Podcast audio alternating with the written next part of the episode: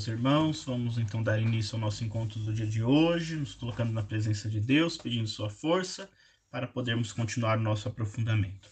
Em nome do Pai, do Filho e do Espírito Santo. Amém. Vinde, Espírito Santo, enchei os corações dos vossos fiéis e acendei neles o fogo do vosso amor. Enviai o vosso Espírito e tudo será criado, e renovareis a face da terra. Oremos. Ó Deus, que instruíste os corações dos vossos fiéis com a luz do Espírito Santo, fazei que apreciemos retamente todas as coisas, segundo o mesmo Espírito, e gozemos sempre da sua consolação. Por Cristo, Senhor nosso. Amém. Vamos, como de costume, rezar o salmo de hoje, nos colocando em sintonia com a liturgia do dia celebrada. Vamos responder: A palavra do Senhor criou os céus. A palavra do Senhor criou os céus. Dai graças ao Senhor ao som da harpa, na lira de dez cordas celebrai-o. Cantai para o Senhor um canto novo, com arte sustentai a louvação. A palavra do Senhor criou os céus. Pois reta é a palavra do Senhor, e tudo o que ela faz merece fé. Deus ama o direito e a justiça, transborda em toda a terra a sua graça. A palavra do Senhor criou os céus. A palavra do Senhor criou os céus e o sopro de seus lábios as estrelas, como num odre junta as águas do oceano e mantém nos seus limites as grandes águas. A palavra do Senhor criou o céu. Adore ao Senhor a terra inteira e o respeitem os que habitam o universo ele falou e toda a terra foi criada, ele ordenou e as coisas todas existiram. A palavra do Senhor criou o céu. Glória ao Pai, ao Filho e ao Espírito Santo, como era no princípio, agora e sempre. Amém. Em nome do Pai, do Filho e do Espírito Santo. Amém. Muito bem, meus irmãos, sejam bem-vindos mais uma vez ao nosso encontro e vamos nos colocando novamente aí diante dos mistérios do Apocalipse para poder continuar desvendando esses nossos mistérios. Estamos num ritmo bom, né? Estamos bem adiantados aí e assim nós vamos caminhando e aprofundando um pouquinho alguns elementos do nosso livro do Apocalipse. Então nós vimos que lá no capítulo 12 nós começamos uma nova sessão que vai se concluir hoje, se Deus quiser, e a gente vai entrar então na última sessão do livro, né, que é a partir do capítulo 17 mas nós ainda nós paramos no capítulo 15 da, da, da última vez. Então nós vimos que João foi levado, então depois que houve o toque das trombetas para começar o julgamento, nós vimos que desde o início do livro está prometido um julgamento, é para acontecer um julgamento da terra, né? e a cada vez que esse julgamento se aproxima, há uma pausa para falar de alguma outra coisa, e parece que esse julgamento nunca chega. Mas agora ele está para chegar nós vimos que depois que tocou as trombetas, então ele viu um sinal no céu. E aí nós entramos nessa sessão que são três sinais que vão aparecer. O primeiro sinal é o da mulher, nós vimos no capítulo 12, a mulher que aparece grávida. Logo na sequência aparece no céu um outro sinal, que é o dragão, que quer destruir a mulher. E hoje nós vamos entrar no capítulo 15, no terceiro sinal que ele vê, então aparecendo, para que a gente possa olhar os, os sete anjos com as sete taças ou as sete pragas que virão sobre a terra, porque é o julgamento que começa então a acontecer. Então hoje nosso, o mundo começa a ser julgado né, a partir das, das práticas daqueles que foram marcados ou pelo Senhor ou pela besta, depende da, da escolha que cada um fez, de que cada um se, de, da maneira como cada um se colocou diante do projeto do Cordeiro, né, do projeto do Cordeiro. Então, nós vimos lá os, o, no capítulo 4 o julgamento chegando, vimos que a besta, o dragão, né, na verdade, é, trouxe para si duas bestas. Né? Então, uma besta veio da, do mar, outra besta veio da terra. A besta da terra, ele depois vai ser chamado do falso profeta, e eles têm características semelhantes. E nós vimos então que é o reino da mentira, da falsidade, que procura imitar, enganar, né? então imita alguns traços de Deus para assim poder enganar. E muitos então escutam a voz desse dragão e acabam seguindo o dragão ao invés de seguir a voz do Senhor que conduz sempre à vida. Hoje então nós queremos adentrar esse capítulo 15. Vamos para a leitura dele então. né, nós temos hoje a tarefa de dar uma olhadinha nesses três capítulos, 15, 16 e depois entrarmos já na última sessão, a partir do capítulo 17. Capítulo 15, versículo 1. Vi ainda outro sinal grande no céu e maravilhoso. Então é o terceiro sinal, como eu havia dito, né? O primeiro sinal foi a mulher, o segundo sinal foi o dragão, agora vi um novo sinal no céu, um sinal maravilhoso, um sinal grandioso no céu. Que sinal é esse? Sete anjos com sete pragas, as últimas, pois com estas o furor de Deus estará consumado. Vi também como que um mar de vidro misturado com fogo, e os que venceram a besta, sua imagem e o número do seu nome estavam de pé sobre o mar de vidro e seguravam as cítaras de Deus cantando o cântico de Moisés, o servo de Deus, e o cântico do Cordeiro. E aí eles cantavam então eh, o seguinte: Grandes e maravilhosas são as tuas obras, ó Senhor Deus Todo-Poderoso. Teus caminhos são justos e verdadeiros, ó Rei das nações. Quem não temeria, ó Senhor, e não glorificaria o teu nome? Sim, só tu és santo todas as nações virão prostrar-se diante de ti, pois tuas justas decisões se tornaram manifestas. Então, a primeira parte do capítulo 15 está dividido em dois, dois pedacinhos, né? Então, é esse cântico, esse hino que é cantado, e depois o anúncio do que vai, então, acontecer e o que, que os anjos vão realizar, esses anjos que estão trazendo as sete pragas, as últimas pois o furor de Deus será derramado sobre a terra. Então agora chegou o tempo da consumação. E é isso que ele vem dizer. Então, esse capítulo 15 é a preparação do julgamento. O julgamento vai acontecer no capítulo 16, e aqui então nós temos uma preparação para esse julgamento. Então aparecem sete anjos que trazem sete pragas, nós vamos ver daqui a pouco, dentro de taças que serão derramadas sobre a terra. Então, isso vai sendo preparado. Mas vejam como é interessante, né? Então, diante desse sinal, agora o julgamento vai acontecer, são as últimas pragas, são os últimos, os últimos momentos, né, para que ainda haja algum tipo de conversão, porque uma vez que o julgamento se estabelecer, iniciar-se, não tem mais como é, voltar atrás. Então, antes ainda mesmo do julgamento, ele já diz que aqueles que adoram o Senhor e que resistem à besta, e ao seu reino, né? Então, eles, aqueles que venceram a besta, a imagem e o número do seu nome, eles estavam de pé sobre um mar de vidro e seguravam cítaras, harpas e cantavam o cântico de Moisés, o servo do Senhor. Isso aqui é interessante, né? Antes mesmo do julgamento, a gente já sabe da vitória. Então, a vitória é uma certeza, a vitória é certa. Então, os vencedores já cantam o cântico de Moisés. Que cântico é esse de Moisés? Né? Aí quem, quem sabe, quem lembra? Que cântico de Moisés é esse? Então a gente já sabe que aqui nós vamos ter um relacion... vamos relacionar esse, esse julgamento com aquilo que aconteceu lá no Êxodo, na libertação do Egito. O povo saiu, depois de passar a pé enxuto pelo mar, eles chegaram do outro lado e cantaram com Moisés, o servo do Senhor, um cântico, um hino de vitória. Então ele com Moisés, com sua irmã e com o seu povo incentivaram o povo a cantar um hino da vitória, né, diante do daquele mar que, que parecia ser o fim, mas que na verdade o salvou do poderio injusto do faraó e dos seus. Aqui então todos os servos do Senhor vão se juntar a Moisés, o servo do Senhor, para poder cantar este canto novo. Só que agora ele tem um acréscimo. É o canto de Moisés e o canto do Cordeiro. Então o Cordeiro é quem conduz agora, é ele quem dá é, a palavra final, a palavra necessária, porque agora nós estamos consumando aquilo que já havia sido iniciado. Então a vitória ela é certa e ela vai acontecer. O hino no, faz exatamente isso, o recordar das maravilhas do Senhor, né? E, e se colocar quem não temeria o Senhor? Então, essa pergunta é para poder nos indicar exatamente isso, né? Quem não temeria o Senhor e não glorificaria o teu nome? Nós vamos ver que alguns que estão tão comprometidos com o poder das trevas, o poder da besta e dos seus, estes não vão glorificar o Senhor e não vão temê-lo.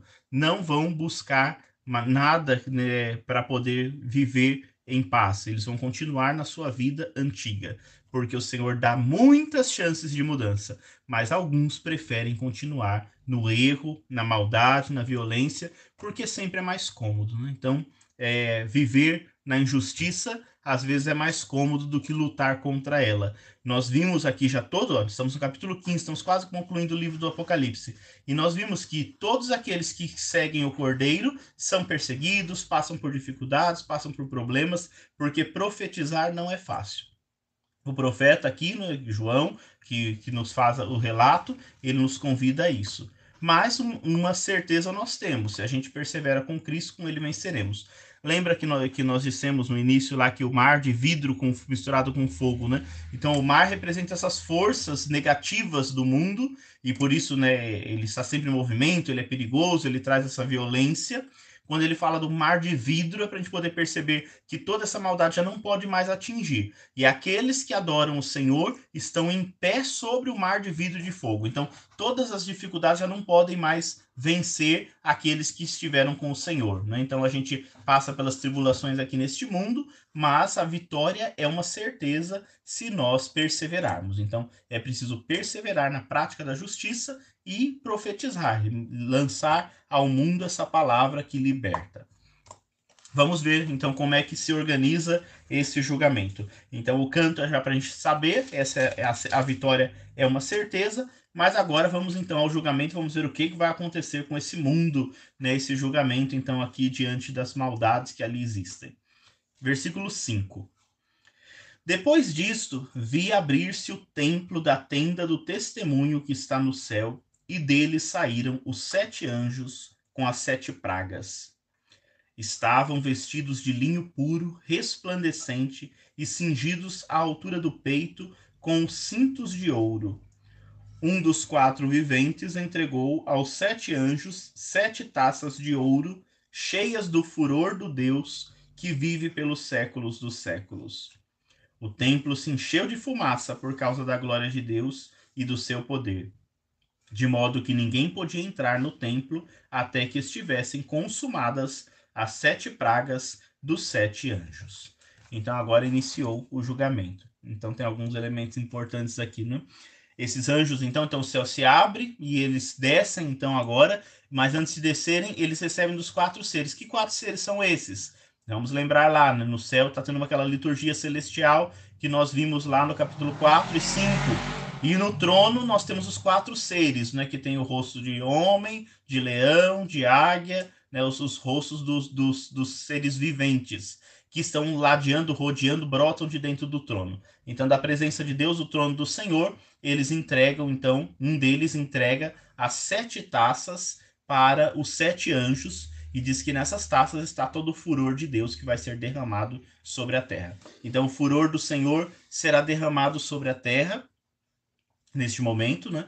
E agora vai começar o julgamento. Diante do julgamento, não é possível fugir. Então não dá mais para a gente fugir, não dá para a gente se esconder. Então diz que desceu uma fumaça e agora ninguém mais pode entrar no templo. O que significa isso?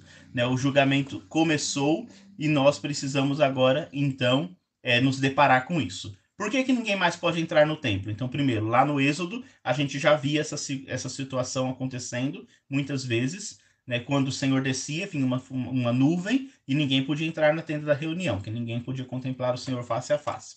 Mas também aqui entra um elemento interessante para nós, né? Porque o Senhor está sempre suscetível na sua misericórdia a nos perdoar, mas chegará o momento do seu julgamento. E o julgamento final, então, aí não haverá mais outra possibilidade, né?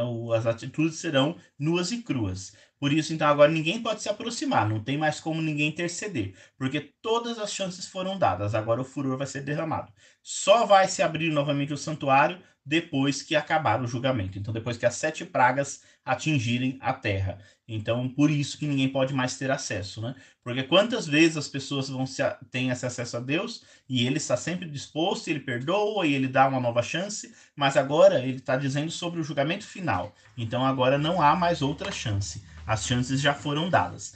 No próprio julgamento, ainda talvez alguém pudesse se converter, mas nós vamos ver que a maioria vai preferir continuar na sua vida velha. Como que são esses sete anjos, né? Esses sete anjos que trazem as sete pragas. Então, primeiro, já evoca novamente o êxodo, as pragas do, do, do Egito. Então, a gente vai se lembrar disso. e eles vêm com linho puro e brilhante. O linho puro e brilhante que traz, então, os, os, anjos, os anjos se vestem assim, é a veste da noiva do cordeiro, que vai aparecer mais para frente, né, quando ele for falar sobre a noiva do cordeiro, diz que ela, ela estará vestida assim também. Então, lembra isso, né, lembra aqueles, a fidelidade ao cordeiro. É, a comunidade deve trazer também as suas, suas vestes com um linho puro e brilhante. E diz que eles trazem um cinto de ouro no peito, né? E aí vocês lembram lá no início do livro, eles citam Jesus e dizem que Jesus traz um cinto de ouro no peito. Os anjos também trazem esse cinto de ouro. Então é uma associação ao próprio Jesus, né? Eles estão associados a Jesus, que é o Cordeiro. Por isso então eles trazem a veste da, da noiva e trazem o cinto do próprio noivo, que é Jesus, né? Então o, o próprio Cristo. Aqui é uma identificação com a comunidade, né? Então a comunidade deve buscar esta vivência os sete anjos estão prontos para derramar as sete pragas. Então, autorizados por Deus, brotou de lá, as taças foram dadas em suas mãos, e eles agora descem do céu, eles saem do trono de Deus, saem do, da, da tenda, e eles vão então derramar sobre a terra as suas sete taças repletas do furor de Deus. Então, a ira de Deus vai cair sobre a terra. Chegou a hora do julgamento definitivo capítulo 16. Então, são 16 capítulos para que a gente pudesse chegar nesse julgamento. Mas não pense que ele vai ser rapidinho, né? Nós temos até o capítulo 22 para que esse julgamento se conclua. E aí nós vamos começar um novo conjunto de sete. Então, nós vimos que tem um monte de sete no nosso livro, né? Então, tem os sete selos, já foram abertos, o cordeiro abriu sete selos. Quando ele estava abrindo, então foram tocadas sete trombetas, todas as trombetas foram tocadas, e agora os sete anjos vão então derramar as sete pragas que vêm em sete taças. Então a gente diz agora que é o setenário das taças. E existe um paralelo enorme com o setenário, com as sete trombetas. Então, assim como as trombetas eram tocadas e anunciava algo que iria acontecer, aqui também, quando as taças forem derramadas, algo vai acontecer. Então, elas são todas associadas. Nós vamos ver que a primeira trombeta é, se refere também à primeira taça e assim por diante. Então, capítulo 17 é um capítulo um pouquinho maior e nós vamos dar uma lida e vamos aprofundando alguns elementos desse nosso capítulo, onde nós vamos tratar agora o julgamento final e o derramamento das sete taças sobre a terra, ou das sete pragas sobre a terra. E aí continua a visão, capítulo 16. Ouvi depois uma voz forte que vinha do templo, dizendo aos sete anjos: Ide e derramai pela terra as sete taças do furor de Deus.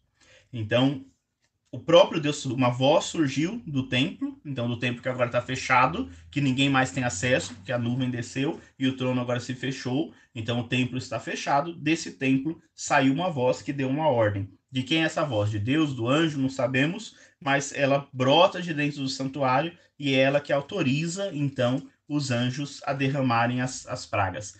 E de derramar pela terra sete taças do furor de Deus. Aqui a gente lembra lá atrás, né? Quando as trombetas foram tocar e o julgamento então ia iniciar. E aí houve uma pausa e falou assim: não, não faça mal na terra ainda, enquanto os filhos de Deus não forem marcados. Aí nós tivemos aquela pausa onde foram marcados os 144 mil e outros mais vinham. Então tem toda aquela pausa para poder dizer que o Senhor tinha que preparar então o seu povo. Depois disso, o, o dragão também se preparou e marcou os seus, mas agora já está todo mundo marcado. Então quem é de um ou de outro já, já se definiu e já está procurando viver em conformidade. Por isso, então agora é autorizado o derramamento das taças sobre a terra. E aí elas vão acontecer então aqui no versículo 2 o primeiro anjo saiu e derramou a taça pela terra, e uma úlcera maligna e dolorosa atingiu as pessoas que traziam a marca da besta e as que adoravam a sua imagem. Então, versículo 2, o primeiro anjo saiu. Vamos, vamos analisando um por um, para ficar mais fácil aqui, né? A gente vai analisando um por um, então, dos, das nossas taças. Então, agora a gente tem uma diferença com relação às trombetas. A primeira trombeta também foi derramado sobre a terra. Na primeira trombeta anunciou um mal que atingiu a terra. Mas qual que é a diferença aqui? Lembra das trombetas? Quando o mal atingia, ele não atingia todo mundo, ele atingia um terço. Então era sempre uma parte, uma parcela da população era atingida. Agora todos foram atingidos, Mas quem é que vai ser punido? Todo mundo? Não. Os que foram marcados já não serão. Agora, os que trazem a marca da besta, sim. Então, agora o efeito é pleno, porque agora é um julgamento final, não é mais uma parte. Então, os sofrimentos passaram, é como se a gente estivesse vendo agora a cena final. Então, todas as tribulações passaram, e agora, então, vai ser punido quem, de fato, não se converteu, não mudou de vida. Então nós vamos ver que todas as taças vão ser derramadas na terra, no mar, nos rios, no sol, no trono da besta, no rio Eufrates e no ar. Todos os elementos da terra serão atingidos por esta por esse julgamento final. E agora, então, o efeito vai ser pleno e não mais parcial. Então, aqui não vai mais aparecer aquele um terço. Aqui é sempre a totalidade. Todos serão atingidos pelas, pelos julgamentos. Temos o que temer? não temos o que temer. Por que, que não temos o que temer? Porque quem está marcado pelo cordeiro, quem foi marcado na fronte pelo cordeiro, não vai ser atingido. Só serão atingidos aqueles que estão marcados pela besta. Aí é que nós temos que nos perguntar quem, com que nós estamos marcados e quem nós estamos servindo. Se estamos servindo o cordeiro, não temos nada o que temer. Mas se nós nos, desviar, nos desviamos estamos servindo a besta, estamos vivendo da blasfêmia, aí certamente isso tudo vai nos atingir também. Então, a primeira taça é derramada sobre a terra, ela lembra a primeira trombeta e ela lembra também a sexta praga do Egito, que também atingiu essas pessoas. Então, sobre a terra foi derramada essa ira e diz que as pessoas ficaram cheias de úlceras e dores, então, feridas sobre a terra, né? que atinge então os adoradores da besta. Então, aqui a primeira taça é derramada e quem sofre as consequências são os adoradores da besta. Versículo 3, vamos ver o que, que a segunda taça traz para e onde ela será derramada. O segundo anjo derramou a taça pelo mar, e este se transformou em sangue como de um morto, de modo que todos os seres que viviam no mar morreram.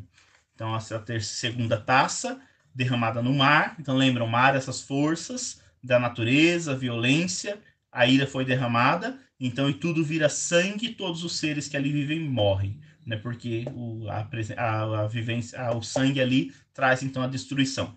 Ela lembra a primeira praga do Egito, onde a água também foi transformada em sangue. Então aqui a gente vê que o mar, a terra foi atingida e os adoradores da besta sofreram. Agora o mar foi atingido e todos os viventes do mar morreram porque a água se tornou sangue. A próxima, trombe... a próxima taça, no versículo 4, o terceiro derramou a taça pelos rios e pelas fontes, e transformaram-se em sangue. Ouvi então o anjo das águas dizer: Justo és aquele que é e aquele que era, ó Santo, porque julgastes estas coisas, pois estes derramaram sangue dos profetas e dos santos. Eu lhes e tu lhes deste sangue para beber. Eles o mereceram. Ouvi então o que o altar dizia: Sim, Senhor Deus Todo-Poderoso, teus julgamentos são verdadeiros e justos. Então essa daqui é um pouquinho maior, né? Mais versículos para falar sobre a terceira, o terceiro anjo que derrama a terceira taça sobre os rios e fontes. Vem completar a segunda taça.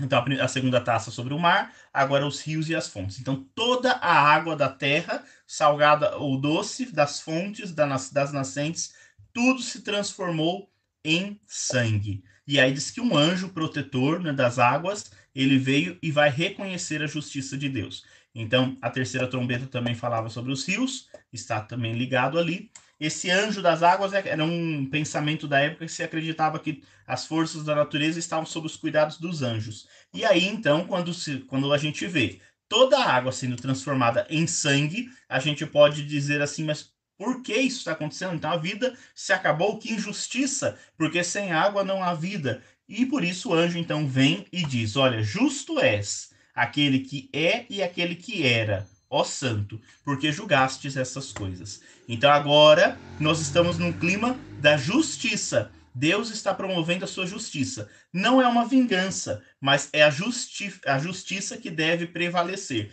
Por quê? Porque os seres humanos derramaram o sangue dos santos e dos profetas. Então lembra que os profetas, os, os santos, os mártires no altar clamavam: Senhor, até quando isso acontecerá? Deus agora está dando a sua resposta, né? Chegou o momento, então, da gente acabar com toda essa injustiça e toda essa violência. Então, aqueles que derramaram os sangues inocentes vão beber deste sangue. E aí diz: eles mereceram. Isso não é uma vingança, isso é a justiça de Deus que está acontecendo. Então, do altar se dizia, lembra do altar? Os mártires agora estão agradecendo. Sim, Senhor Deus Todo-Poderoso, os teus julgamentos são verdadeiros e justos. Deus não está cometendo uma injustiça, mas aqueles que viveram do mal estão colhendo as consequências do mal. Então é essa que é a ideia agora aqui nesse nesse momento, nessa terceira taça que é derramada sobre a terra.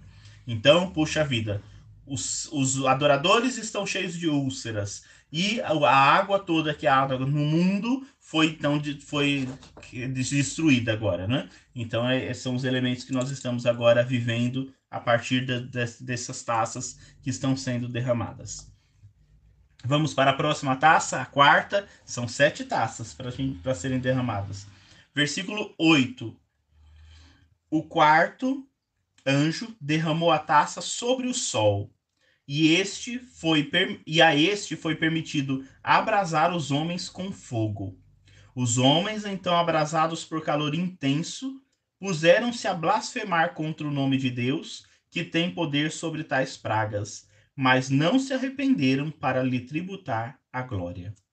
Então aqui tem um elemento novo a quarta taça, lembra a quarta trombeta, e agora ela foi derramada sobre o sol. E a partir do momento que ela é derramada sobre o sol, esse anjo teve o poder de queimar os homens com fogo. Então, os homens agora vão sofrer as consequências, eles vão ser tostados no fogo que vai ser derramado do sol. Né? Então é como se o sol agora crescesse muito e começasse a queimar todos os, os homens que aqui estão. Mas lembre-se, são aqueles que servem a besta. O que que vem agora aqui de diferente nessa quarta nessa quarta taça? Vem a primeira blasfêmia. Então os habitantes, ao invés de mudarem de vida, ao invés de verem a grandeza do Senhor e dizer estamos sofrendo porque merecemos, o que que eles começaram a fazer? Blasfemaram contra o Senhor. Então, aqui a gente lembra lá no Egito, quando o faraó endurecia o coração diante das pragas, que era para ele aprender a mudar de vida, ele endurecia o coração e isso que ele impedia que as pessoas fossem libertas. Né? Então, aqui a gente percebe que os homens também, ao invés de verem as pragas ali acontecendo e mudarem de vida, não ao contrário. Eles não tributam ao Senhor glória, mas eles blasfemam contra o Senhor. Lembra o que é a blasfêmia? Eles preferem adorar as coisas do mundo, colocando-as no lugar do Senhor. Então, eles que adoravam tantos os elementos da própria natureza, agora estão sofrendo as consequências dessa própria natureza. O sol está queimando cada um deles, e nem assim eles se convertem. Então, é, é a ideia mesmo do endurecimento do coração. Quinta taça, versículo 10. O quinto anjo derramou a taça sobre o trono da besta, e o seu reino ficou em trevas os homens mordiam a língua de dor e blasfemaram contra o Deus do céu por causa de suas dores e úlceras, mas não se converteram de sua conduta.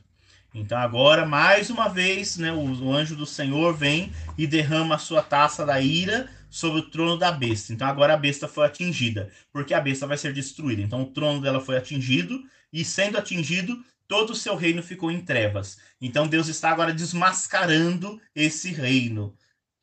E os homens, quando veem isso, quando percebem que a, trono, que, o, que a besta perdeu o seu trono, os homens se voltam para Deus? Não, vem a segunda blasfêmia. Eles rejeitam esse Deus que os liberta. Eles preferem, na, no, no, no, Evangelho de João, eles preferem as trevas do que a luz. Então, o reino da, da besta ficou em trevas, mas os homens se revoltaram contra Deus que é a luz. Então, ao invés de se revoltar contra a besta, eles ainda continuam do lado da besta e preferem se voltar contra o Senhor. Então, a segunda conjunto de blasfêmias vem neste momento, quando o trono da besta foi destruído. Bom, o trono da besta foi destruído, né? E aí a gente precisa, então, ver o que, vai acontecer. Será que a besta vai ficar quietinha diante do seu trono destruído, diante das dificuldades que surgem? Certamente não ficará quieta. Então vem agora o versículo 12. O sexto anjo derramou a taça sobre o grande rio Eufrates, e a água do rio secou, abrindo caminho aos reis do Oriente. Nisto, vi que da boca do dragão, da boca da besta e da boca do falso profeta saíram três espíritos impuros como sapos. São com efeitos espíritos de demônios. Fazem maravilhas e vão até os reis de toda a terra, a fim de reuni-los para a guerra do grande dia do Deus Todo-Poderoso. Eis que eu venho como um ladrão. Feliz aquele que vigia e conserva suas vestes, para não andar nu e deixar que vejam a sua vergonha. Eles os reuniram no lugar que em hebraico se chama Armagedon. Então, a sexta taça foi derramada sobre a terra, e aí vem mais destruição, e aí é grandinho. A taça foi destruída sobre o grande rio Eufrates. Por que citar o Eufrates? Na, lá também, ele, na, na, sexta trombeta, ele também se, citou o Eufrates. O Eufrates é o que separa né, aquela nação do, do Oriente. Ele secando significa o quê? Agora os reis do Oriente podem vir e invadir a terra e destruir Roma, não é que então que é a grande opressora. Então, secar esse rio significa que a destruição está acontecendo. Perdeu o trono e agora perdeu aquele limite natural que era o rio que protegia. Então, ou seja, o fim está próximo.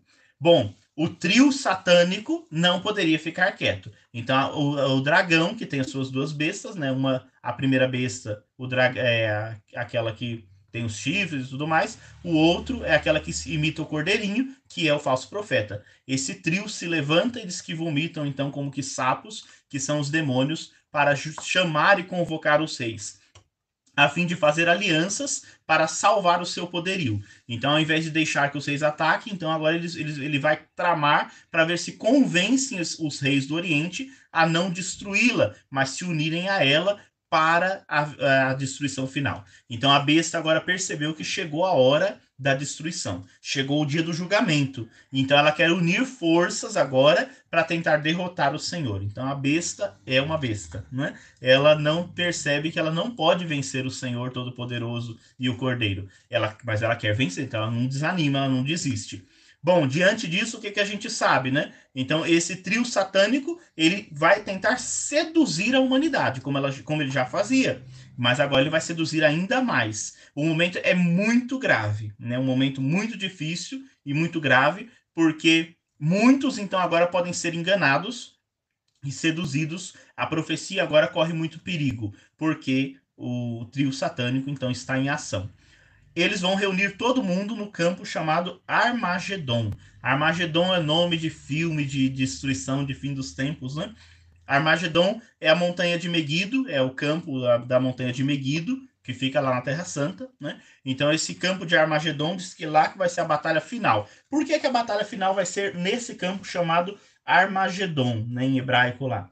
Porque é nesse, te, nesse campo é onde alguns iníquos foram vencidos. Então, ele é o lugar da derrota de Satanás. Então, é considerado, né, ao longo da história de Israel, o lugar da derrota. Então, em grandes batalhas, o povo de Deus ali venceu e os inimigos do Senhor foram destruídos. Então, nesse campo, vai acontecer, por assim dizer, a batalha final, porque ele é o campo onde o inimigo é destruído e Satanás vai ser destruído. Então, ele vai reunir todo mundo nesse lugar do Armagedon e nesse Armagedon ele vai ser então destruído. Ele acha que vai vencer, mas ele vai ser destruído, ele já está destruído na verdade, né?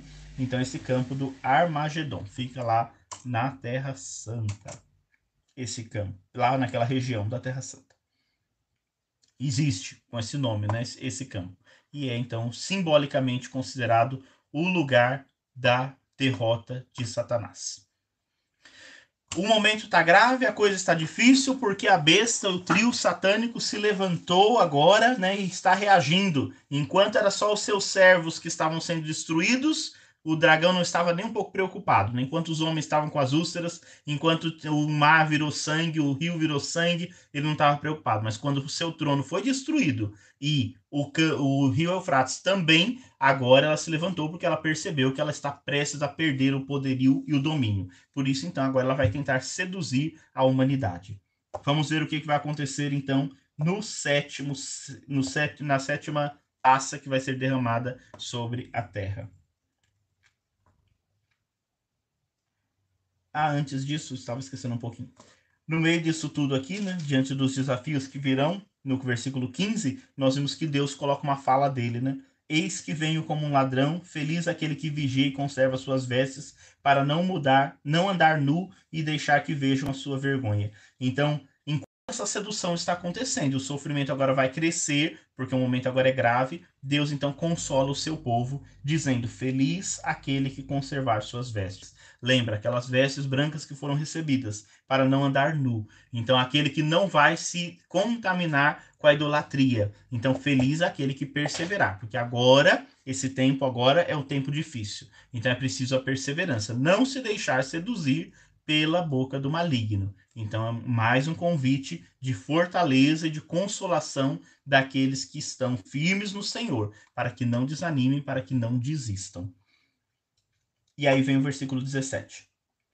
O sétimo anjo finalmente espalhou a sua taça pelo ar. Nisso saiu uma forte voz do templo, dizendo: Está realizado. Houve então relâmpagos vozes, trovões e forte terremoto. Terremoto tão violento que nunca houve desde que o homem apareceu na terra. A grande cidade se dividiu em três partes, e as cidades das nações caíram. Deus se lembrou então de Babilônia, a grande, para lhe dar o cálice do vinho do furor de sua ira. As ilhas todas fugiram e os montes desapareceram. Do céu do céu caiu sobre os homens um granizo pesado como chuva de talentos. E os homens blasfemaram contra Deus por causa da praga do granizo, pois o seu flagelo é muito grande. Então, tudo se consuma, está realizado, concluiu-se. Né? A última taça foi derramada no ar, o julgamento se consumou. Começa então, vai começar agora a última sessão do nosso livro.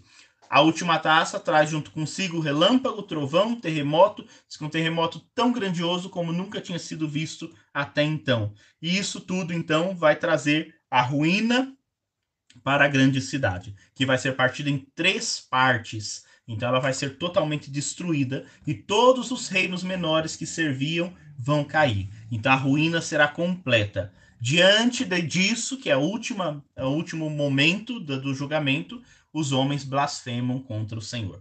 Então vejam só, três blasfêmias, né? Então, diante do momento principal, ao invés de haver a conversão, três blasfêmias. Então, os homens continuam adorando a besta e renunciando ao Senhor. Continuam preferindo as trevas do que a luz. Então, é, essa batalha é difícil, é grande, porque os homens não estão dispostos a adorar o Senhor e a ele servir. Os homens preferem continuar no seu caminho equivocado.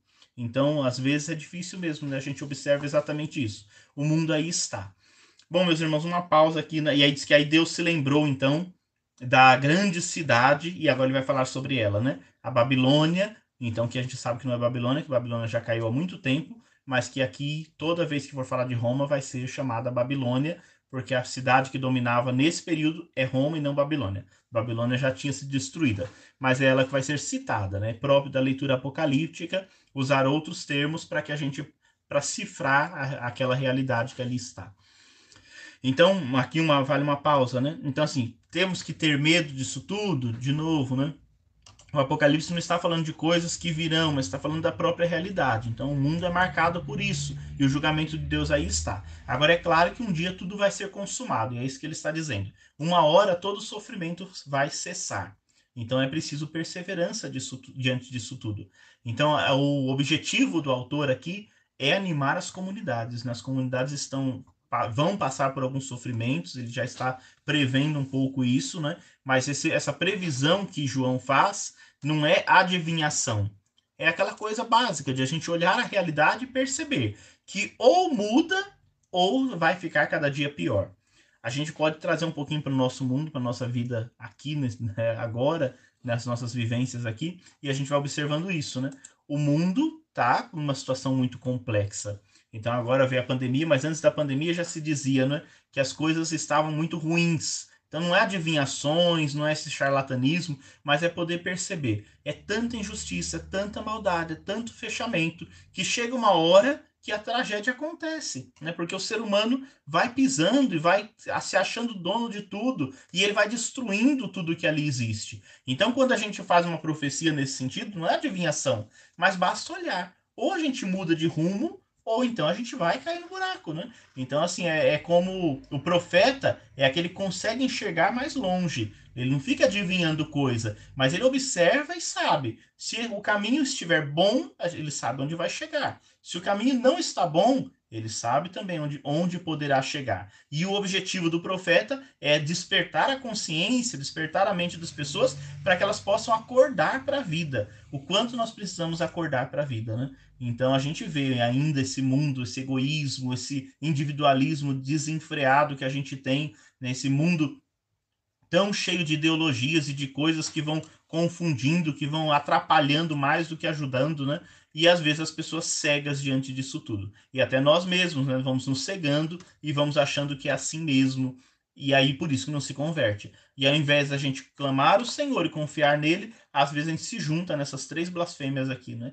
Então, diante dessas coisas, ao invés da gente estabelecer confiança e conversão, a gente fica se questionando por que, Senhor, Deus está sendo injusto, Deus está sendo mal conosco, nós e aí a gente vai criando mil desculpas para que a gente não se converta, para que a gente continue na mesmice de sempre. Então é preciso ter essa coragem profética para a gente romper com essas dificuldades que o mundo vai apresentando. Então é preciso romper, é preciso modificar isso tudo. Então, meus irmãos, né, isso que a leitura do Apocalipse vai nos ajudando a observar isso tudo, né? O João convoca a comunidade a ser uma grande profetisa. Nós temos que aprender a profetizar, né? Então, e profetizar é dizer a verdade, é anunciar a palavra, é viver a partir desse evangelho, é mostrar a esperança ao mundo, é não desanimar diante dos desafios, né? E, sobretudo, não se contaminar, não se vender para as coisas do mundo. Então a besta continua aí, o dragão continua aí. Às vezes a gente lê o livro e fica morrendo de medo da besta, do dragão e de todo esse povo que. de todas essas, essas coisas que aparecem no livro, né? Mas isso tudo aí na realidade. Basta a gente olhar o mundo e a gente vai ver que, infelizmente, essas coisas estão aí. E é preciso, então, uma postura diferenciada. Às vezes a gente vai renegando a nossa fé por qualquer coisa. Então é preciso ter coragem e cuidado, né? Porque um dia a, o, tudo se acaba, né? E a gente precisa estar preparado para esse dia como o Senhor disse aqui para nós, né? Eis que venho como um ladrão. Então, desde os evangelhos, a gente já sabe disso. O Senhor vem como um ladrão. O que, que nós estamos fazendo para nos preparar? Temos nos preparado de fato? Ou será que nós estamos aí andando é, na imprudência, como esses que se venderam para a besta? Então, cabe aqui uma reflexão, uma meditação sobre como anda a nossa postura diante do mundo, diante da missão que nós temos como que nós temos encarado os desafios do mundo e como nós estamos lendo esses desafios, né? Então, como estamos observando cada um desses desafios que o mundo apresenta? Será que estamos tirando as lições verdadeiras? O Papa Francisco, ano passado, sobretudo, disse muito da pandemia, né? Que diante de uma crise, ninguém sai igual. Então, o mundo não vai sair igual diante de uma crise. Mas a questão é, nós vamos sair melhores ou piores? Né? Então, igual não sai ou sai melhor ou sai pior. Depende de como nós encaramos. Então, quando a pandemia acabar, será que a humanidade vai estar melhor ou pior do que antes? É um questionamento que nós temos que nos fazer, né? Então, em alguns momentos, a gente olha e percebe que não estamos aproveitando os ensinamentos que Deus nos permite viver para melhorar, para mudar, para transformar. Às vezes a gente está ainda no, comodismo. Então é preciso observar como nós queremos sair. E isso serve para a pandemia e serve para a nossa vida. Quando nós passamos por uma tribulação, por uma dificuldade, por um problema, a gente sai de, de, desse problema melhor ou pior do que antes. Né? Igual a gente nunca sai. Então o Papa repete isso muitas vezes nos discursos dele, né, falando das crises, porque toda crise faz isso. Se a gente olha para a crise e aprende com ela, a gente sai melhor, a gente não reproduz as, as coisas difíceis que a gente viveu. Se a gente olha e só reclama e só vive nas blasfêmias, só colocando culpa nos outros, a gente sai ainda pior, mais amargurado, com o coração mais endurecido, e aí a gente causa mais mal ainda no mundo, porque às vezes a gente não aprendeu com o nosso sofrimento. Então é preciso aprender, é preciso buscar novos caminhos, novos rumos para a nossa vida. Vamos prosseguir, capítulo 17. Então, fiz uma pausinha aqui, porque agora a gente vai entrar no último, nos últimos elementos do nosso do nosso texto, né? Então, o capítulo 17 agora vai até o capítulo 22, é a sessão conclusiva, onde nós vamos ter duas figuras centrais: a grande prostituta e a esposa do cordeiro, que são duas cidades. Então, a gente primeiro vai ouvir sobre a grande prostituta e qual cidade é essa, e depois a esposa do cordeiro e qual cidade é essa. Por que, que isso entra agora aqui? Então, vejam só: o julgamento está acontecendo, chegou o fim do julgamento e aí deu uma pausa de novo, por quê? Porque Deus se lembrou da Babilônia, a grande cidade, né? E agora então ele vai dar o castigo para ela. Ele vai punir então essa grande Babilônia que ali está. E esse é o capítulo então 17, que nós vamos ver hoje, esse capítulo 17. Depois nós paramos, vamos dar uma pausa, não vamos concluir hoje né, a, o julgamento de Babilônia, a gente conclui no próximo, mas vamos dar uma olhadinha em como é e quem é esta grande cidade, quem é essa grande prostituta que o Apocalipse apresenta. Capítulo 17, versículo 1. Vamos ler todo ele, depois a gente vai analisando parte por parte. Um dos sete anjos das sete taças veio a dizer-me: Vem, vou mostrar-te o julgamento da grande prostituta que está sentada à beira das águas copiosas. Os reis da terra se prostituíram com ela, e com o vinho da sua prostituição embriagaram-se os habitantes da terra. Então, vamos, vamos, vamos parando, né? Um daqueles sete anjos que derramaram as taças, então veio até João, que é o que está tendo a visão, e falou: Vem que eu vou te mostrar agora o julgamento da grande prostituta. Então ela vai ser julgada e eu vou mostrar para você. Ela está lá sentada, de, junto às águas copiosas, né, os reis da terra se prostituíram com ela, o vinho da sua prostituição embriagou toda a terra. Então, essa grande prostituta atraiu os poderosos e alastrou destruição, prostituição sobre a terra. Lembrem-se sempre, prostituição aqui o que, que é? Né? Não é um elemento de ordem moral sexual. Prostituição aqui é idolatria. Então, o que, que é prostituir-se aqui nos atos, no, nos Apocalipse de São João? Prostituir-se é abandonar o Senhor e viver com os falsos deuses. Então, os reis da terra se prostituíram, se embriagaram na prostituição junto dessa grande prostituta. Então, o mundo está vivendo uma grande idolatria. E o anjo agora vai mostrar o julgamento dessa grande prostituta, dessa que elevou todos então à perdição. Ele me transportou então em espírito ao deserto, onde vi uma mulher sentada sobre uma besta escarlate, cheia de títulos blasfemos, com sete cabeças e dez chifres. A mulher estava vestida com púrpura e escarlate, adornada de ouro, pedras preciosas e pérolas, e tinha na mão um cálice de ouro cheio de abominações. São as impurezas da sua prostituição Sobre a fronte estava escrito um nome, um mistério: Babilônia, a Grande, a mãe das prostitutas e das abominações da terra. Vi então que a mulher estava embriagada com o sangue dos santos e com o sangue das testemunhas de Jesus. E vendo-a, fiquei profundamente admirado. O anjo, porém, me disse: Por que estás admirado? Explicar-te-ei o mistério da mulher e da besta com sete cabeças e dez chifres que a carrega.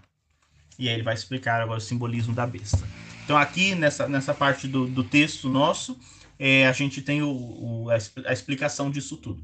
Então ele traz, ele mostra. Vejam aqui agora o quanto que é perigoso, o quanto que essa, essa prostituta é sedutora. Então todos correm muito perigo.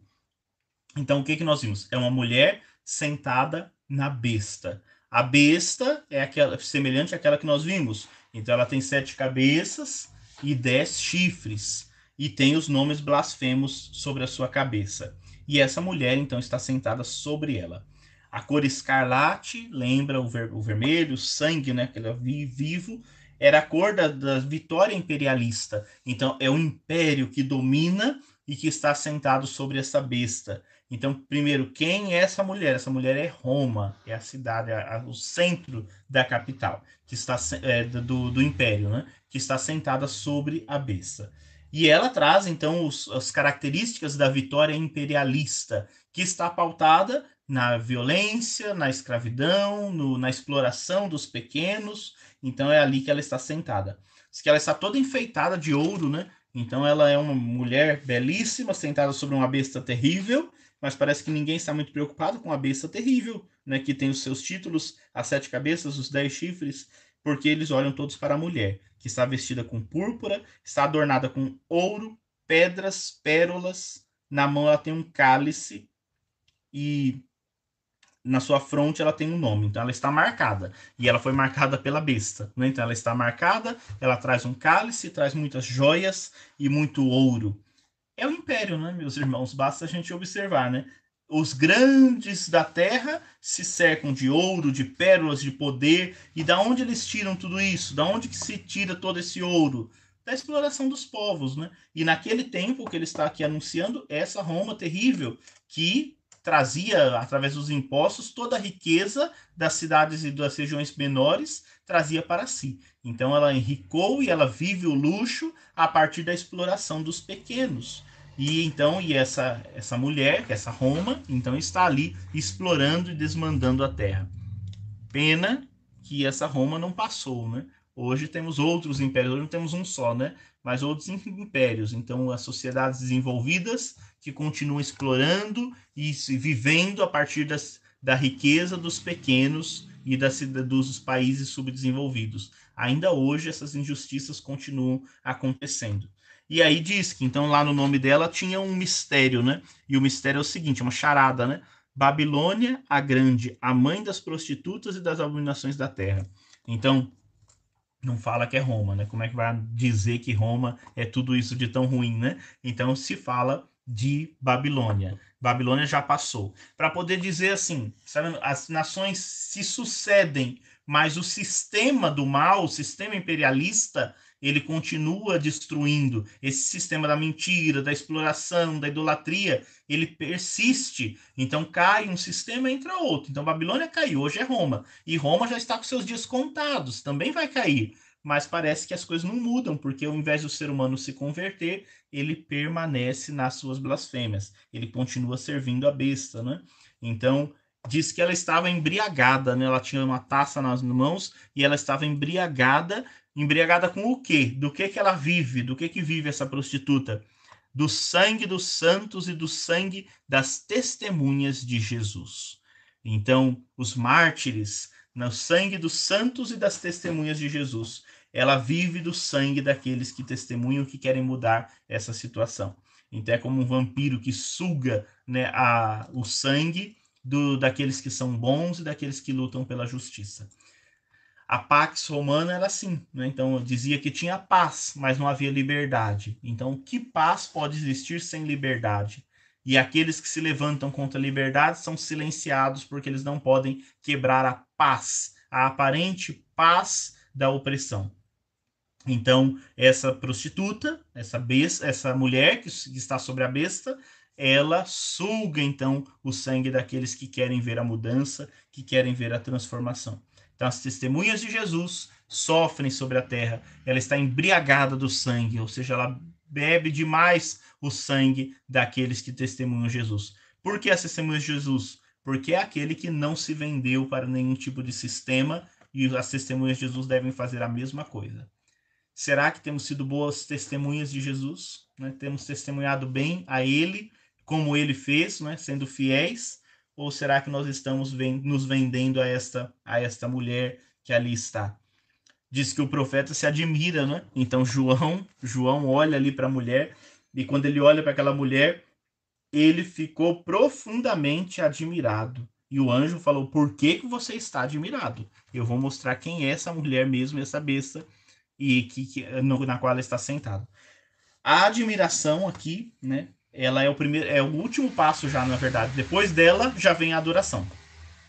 Então vejam, João está ali, né, o profeta está ali observando na fidelidade, porque o Senhor está mostrando, mas essa prostituta, ela é tão sedutora que até ele ficou admirado com ela. Então a admiração que surge, né?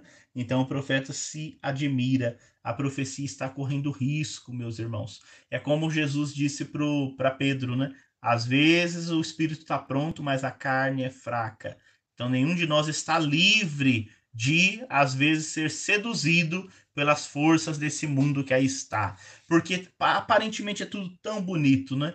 Esse consumismo é tão maravilhoso e as pessoas vão e se entregam nisso tudo e vão se isolando e vão se fechando e vão pisando umas nas outras. E é, é assim, somos nós, pessoas, gente de bem, que às vezes vai entrando na onda da maldade e vai vivendo assim.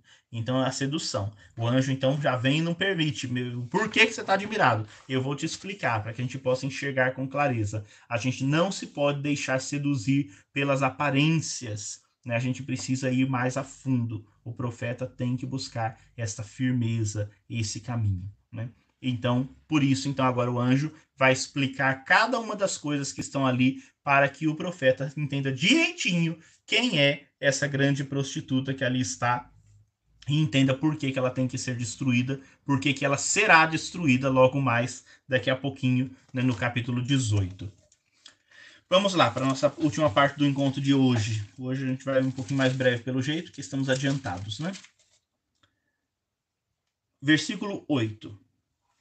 A besta que viste existia, mas não existe mais. Está para subir do abismo, mas caminha para a perdição. Os habitantes da terra, cujos nomes não estão escritos no livro da vida, desde a fundação do mundo, ficarão admirados ao ver a besta, pois ela existia, não existe mais, mas reaparecerá. Aqui é necessária a inteligência de quem tem discernimento. As sete cabeças são sete montes sobre os quais a mulher está sentada. Então, as charadas, né, que é próprio do, da leitura apocalíptica. Então, e aí aqui toda, aqui tem toda uma charada. Existia e não existe, existia e não existe mais. Está subindo, mas será destruída. E aí ele diz: aqui é necessária inteligência para discernir. Então ela está sentada sobre uma besta que tem sete cabeças. As sete cabeças são sete montes sobre o qual a mulher está sentada. Quem que é? Aqui a gente entende direitinho, está falando de Babilônia, mas se a gente olhar a geografia de Roma, Roma, a cidade de Roma, está situada sobre sete colinas. Então, sete colinas compõem a geografia de onde está Roma. Então, Roma está sentada sobre sete cabeças, que, que é a besta. Então, vejam só. O que, que está por baixo do poderio de Roma? É aquele dragão, né? é aquele sistema que se encarnou. Então, eh, Satanás age por meio daqueles que o servem. Então, o sistema do mal se fez presente através do império, agora, nesse momento né, do livro, através do império romano. Então, é preciso ter a inteligência para entender isso. as pessoas que leram naquele tempo não tiveram dúvidas de quem era, né? Então, quando falou que essa mulher estava sentada sobre essas sete colinas, eles já na hora sabiam, é Roma de que ele está falando. Hoje a gente lê e fica perdido, né? O que, que será que é isso? E aí tem um monte de gente falando um monte de bobagem. Mas a gente sabe que então essa grande prostituta é Roma. Ela então serve a esse dragão que está por detrás de toda a maldade, né? Ela é a grande servidora. E aí tem uma referência a esse existir, não existe mais, né? É uma alusão a Nero. Lembra que eu falei do. E aí vai falar desse Deus dos seis ali, né? Eu falei que Nero foi um rei terrível é, para o povo, de, sobretudo para aqueles que acreditavam no Deus único, né? E os cristãos e judeus. E ele foi, então, difícil. Mas depois que ele morreu, ele se matou, né? É, o povo acreditava que ele iria voltar né? E que ele era, então, e é por isso se intensificou o culto aos imperadores. Então, por isso que diz assim, ele existe e não existe mais, né? Mas ele vai voltar. Então, por isso que ele cita aqui, porque são essas teorias que eles estavam vivendo, onde eles acreditavam que Nero iria voltar. E quando ele voltasse, então seria o fim, a destruição, porque ele voltaria triunfante como um deus, né? Mas isso não seria possível. Mas muitos acreditavam que isso ia acontecer. Então, aqueles que adoram o sistema, o, o Império Romano, acreditavam firmemente nisso, né? Então, a gente tem que, de novo, ficar muito atento para não se deixar enganar por isso tudo. Aí vem mais charada sobre os reis, né? essas sete cabeças, que representam as sete colinas, também representam sete reis. São também os sete reis, dos quais cinco já caíram. Um existe e outro ainda não veio. Mas quando vier, deverá permanecer por pouco tempo. É aquela, de novo, alusão a Nero, né? Já veio, caiu, voltou, disse que vai voltar, mas não vai permanecer por muito tempo. A besta, que existia e não existe mais, é ela a própria ela própria o oitavo, e também um dos sete, mas caminha para a perdição. Então ela caminha para a perdição. Ela diz que ela se levantou ali do abismo, né? E ela acha que ela está vitoriosa, mas ela está caminhando em direção ao precipício. Então a, a, essa a mulher e a besta estão achando que estão dominando tudo, estão subindo, mas na verdade é para para sua queda, né? Então não conseguem enxergar que a destruição dela chegou, mas ela chegou, né? A destruição. Os dez chifres que viste são dez reis que ainda não receberam um reino. Estes, porém, receberão autoridade como reis por uma hora apenas, juntamente com a besta. Tais reis têm um só desígnio: entregar seu poder e autoridade à besta. Farão guerra contra o cordeiro, mas o cordeiro os vencerá, porque ele é o Senhor dos senhores e Rei dos reis, e com ele vencerão também os chamados, os escolhidos, os fiéis. Então vai acontecer uma guerra. Né? Os dez chifres são dez reis que se prostituíram. Então, quem são esses dez reis aqui? Então, é, por exemplo, todos os reinos que se associaram e que cultivam o imperador e que cultiva as mentiras, as falácias que Roma ensina. Então, Roma domina e por que, que ela domina? Porque tem gente que se associa. Então, ela chega, ela oprime, ela escraviza e muita gente, então, para não perder é, a vida por medo de tantas coisas, vai se associando. E esses reis se associaram. E diz, ele, apesar de eles serem reis, porque era assim que o, o império dominava, né? Então você paga tributos e você pode seguir ali, né? Então a gente tem lá Herodes, né, no tempo de Jesus, todos eles tinham ali a sua, o seu poder, mas no fundo, no fundo eles não mandavam nada, porque quem manda é Roma. Então Roma é que é a detentora. Por isso que diz que cada um desses reis vai dominar por uma hora apenas, né? Então assim, eles estão achando que chegou o grande momento deles dominarem, mas eles não vão dominar e para se defender e para se manter no poder, vão estabelecer uma guerra contra o Cordeiro. Mas o Cordeiro vencerá. Então essa guerra já começou, né? Então começa atacando os servidores do Cordeiro e depois vão, vão ser vencidos, né? Porque ninguém pode vencer o Cordeiro. Ele é o Senhor dos Senhores, o Rei dos Reis. Com ele vencerão todos os chamados, escolhidos e fiéis. Aqueles que foram marcados, aqueles que se mantiverem fiéis, vão vencer com o Cordeiro. Aqueles que estiverem do lado desses reis, que só vão vencer uma hora, que estiverem do lado da prostituta, que estiverem do lado da besta, esses vão cair também. Então é preciso escolher o nosso lado. Né? Quem escolher o lado correto vencerá. Quem escolher o lado errado perecerá, porque agora é o julgamento final, não tem mais para onde sair. Né? Nós vamos ter que enfrentar isso tudo. E aí continua, e aí a última explicaçãozinha ainda que o anjo dá, né? Versículo 15. E continuou: as águas que viste, onde a prostituta está sentada, são os povos e multidões, nações e línguas. Os dez chifres que viste e a besta, contudo, odiarão a prostituta e a despojarão, deixando-a nua. Comerão suas carnes e a entregarão às chamas, pois Deus lhes pôs no coração realizar seu desígnio, entregar sua realeza à besta, até que as palavras de Deus estejam cumpridas a mulher que viste, enfim, é a grande, é a grande cidade que reina sobre os reis da terra. Poder do mal gera poder do mal.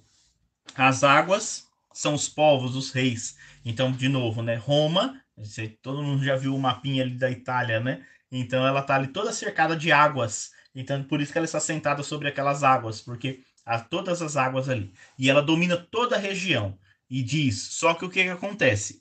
Uma hora estas águas se voltarão contra essa própria essa própria prostituta, porque ela é uma prostituta. Mas cedo ou mais tarde esses reis vão despojar essa prostituta, vão deixá-la nua, vão comer suas carnes, vão entregar as chamas, porque Deus já pôs isso no coração. O que, que significa isso?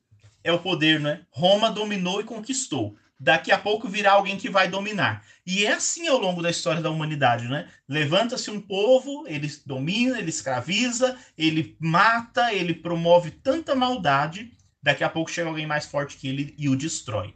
Só que o destrói para manter a mesma estrutura. Então aqui, e aí a gente viu, por isso que ele citou Babilônia, né? Babilônia foi muito grande. Quando exilou o povo, dominava toda a região. Depois veio o Império Assírio, que era maior do que eles, e os destruiu. Então funciona assim. Quando a gente entra num círculo de maldade, é assim que acontece, né? Então o mais forte vai sempre vencendo. Então o poder cego gera um poder cego. E aí a destruição não vem de fora, vem dele próprio. Então todos aqueles que estavam ali servindo, né, numa linguagem puxando saco, estavam ali vivendo, né, a, a, aparentemente adorando, quando perceber a fraqueza dessa prostituta, vão se voltar contra ela vão se levantar e vão destruí-la. Então, e vai ser isso que vai acontecer, né? As guerras vão acontecer e Roma também vai cair, né? Ela é a grande cidade, a mulher que viu, ela reina, ela dominou os reis dessa terra, depois ela vai ser destruída, mas agora na verdade Deus quer a destruição total. Deus quer ver a destruição desse sistema de morte. Deus não quer que isso continue destruindo a vida dos santos, dos mártires, daqueles que lutam pela justiça. Deus está farto de tamanha maldade sobre a terra. E por isso, então, ele vai agora destruir Babilônia. Essa destruição final, né, nós vamos ver um dia, quando terminar nossa missão. Então, Deus vai dar sempre a última palavra. Ele não permitirá que o mal prevaleça. Então, a gente precisa confiar mesmo no Senhor, né? Então, é, essa é a dinâmica que o livro vai nos apresentando. Não nos associemos e não, nos, não entremos no círculo vicioso da maldade. Não façamos isso porque nós amanhã seremos consumidos. É assim, né? Ao longo da história, na literatura, a gente vai lendo e vai observando isso, né? Quando a gente conquista o poder com a maldade, com a injustiça, quando a gente trai, a gente engana, a gente vive com medo, porque amanhã ou depois a gente vai acabar caindo nisso. Na vida comum nossa também é assim. Quem trai, quem mente, quem engana, vive desconfiado de todo mundo que está ao seu redor. Quem vive na mentira acha que todo mundo mente também. Então é e é fato. Então a gente basta observar. Quando a gente é bondoso, quando a gente ama a justiça, a gente vive em paz. Quando a gente vive fazendo tudo que é errado, a gente vive com medo. Qualquer coisa a gente já acha que é uma ameaça contra nós. Né? Então, fez a coisa certa, você é livre fez a coisa errada, você está escravo, né? Então você mente, aí você vai ficar ali escravo daquela mentira até você contar a verdade, né? Às vezes acontece isso nas famílias, nas casas, né? Então quando a gente vive ali uma mentira, vive de traições, vive de, de coisas erradas, a gente não tem paz, né? E é assim que os sistemas políticos e os reinos desse mundo, né? Os reinos desse mundo vivem assim. Hoje está em alta, então tem que viver tomando cuidado, morrendo de medo, porque amanhã chega um mais forte e o destrói. Então, a, se a gente fere o outro, a gente está suscetível a ser ferido também. Então, não nos entreguemos a esse sistema de cegueira, de poder, porque se a gente se entrega a isso, a gente não vai viver o reino, a gente não vai construir. Às vezes, combater esse sistema nos trará perseguições, como o livro do Apocalipse nos apresenta. Mas é preciso perseverar sempre. Tá bom? Bom, meus irmãos, hoje então a gente vai parando por aqui, concluindo esse nosso aprofundamento, e aí depois a gente continua, vamos ver a destruição, no capítulo 18, nós vamos ver o julgamento, o capítulo 18 e 19, né? O julgamento e a destruição desta grande prostituta da Babilônia que vai cair. Então é o anjo que gritou lá atrás, nos outros capítulos, falou: caiu, caiu Babilônia. Agora é que ele vai contar como que foi a queda de Babilônia. E aí lembre-se sempre: quando você lê Babilônia, você coloca no lugar Roma. Eles estão falando de Roma. Hoje, nós não estamos falando mais de Roma, porque hoje Roma é um país, como, é, um, é um, uma cidade como tantas outras cidades. É daquela Roma antiga que dominava. Hoje, quem são os dominadores do mundo? Hoje não é um só mais, né? Mas quem são os dominadores do mundo? Será que eles agem como a Roma antiga agia? Se a gente for observar, parece que o sistema é o mesmo, porque é assim, né? Esse círculo vicioso. Então leiam o capítulo 18 e 19 que o mês semana que vem, a gente, semana que vem não tem, na verdade, né? A gente vai continuar. Então nós estamos no 18, vai até o capítulo 22, já estamos quase concluindo o nosso livro. Por que, que semana que vem não temos o encontro? Porque semana que vem nós vamos louvar o trono e o Cordeiro de Deus que tira o pecado do mundo. Quinta-feira que vem, se Deus quiser, né, nós estaremos celebrando o Corpus Christi. Então, esse feriado importante, que não é feriado esse ano, mas que é dia de guarda, dia santo, e a gente quer guardar esse dia. Então, quinta-feira próxima é um dia dedicado à Eucaristia, é o dia da gente louvar a Deus, porque ele nos deu o seu cálice a beber, né? E não é o cálice do furor, como nós ouvimos, é o cálice da bênção, é o cálice da salvação. Então, é a Eucaristia que faz a igreja. Então, vamos louvar o Cordeiro de Deus, né? Que tira o pecado do mundo, como a gente reza na Santa Missa. Voltamos na outra quinta-feira para a gente poder ver a destruição de Babilônia, de Roma e de todo o sistema da mentira, o sistema pautado por Satanás e os seus anjos, né? Então, assim a gente fica então até a próxima semana, tá bom? Vamos participar bem. Então vamos pedir que a Virgem Santa nos ajude. Estamos terminando o mês que é dedicado a ela. Segunda-feira, último dia do mês de maio, mês de Maria nós queremos pedir que a Virgem Santa continue cuidando de cada um de nós e de nossas famílias. Rogai por nós, Santa Mãe de Deus, para que sejamos dignos das promessas de Cristo. Amém. O Senhor esteja convosco, Ele está no meio de nós. Abençoe-vos o Deus Todo-Poderoso, Pai, Filho e Espírito Santo. Amém. Deus abençoe, meus irmãos, uma boa noite, um bom descanso e até as próximas semanas, se Deus quiser. Thank you.